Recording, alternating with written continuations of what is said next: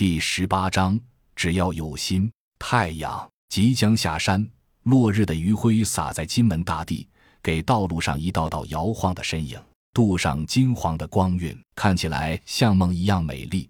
只不过是吞噬人类肉体和灵魂的噩梦。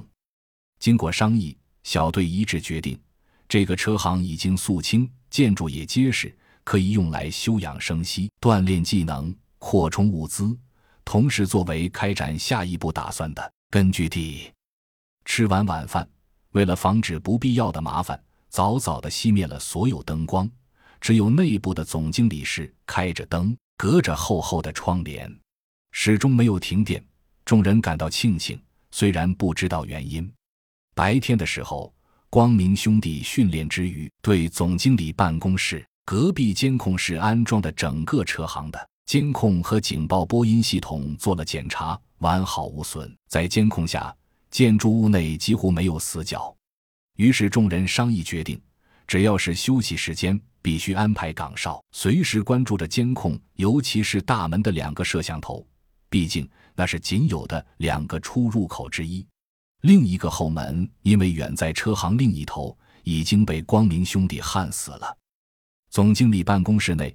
洛奇正给大家讲解着匕首的格斗基础，每个人都在认真听。毕竟，无论是谁，关键时刻也只能靠自己。甄孝阳在隔壁监控室看着屏幕，耳朵却听着洛奇的声音。多学学总是好的。直到十点半，商定的休息时间，众人分开休息。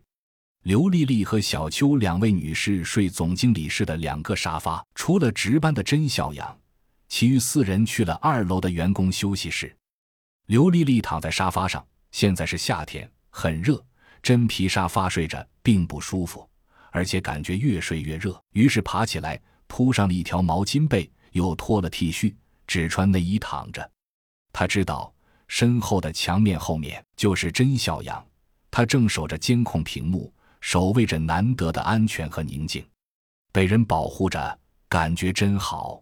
刘丽丽想想起了白天的点点滴滴，想起了那只被射中的手，还有几十米外被箭支射中的靶心，她忍不住心里一阵收缩，眼眶一涩，整个鼻腔到上颌都一阵发烫。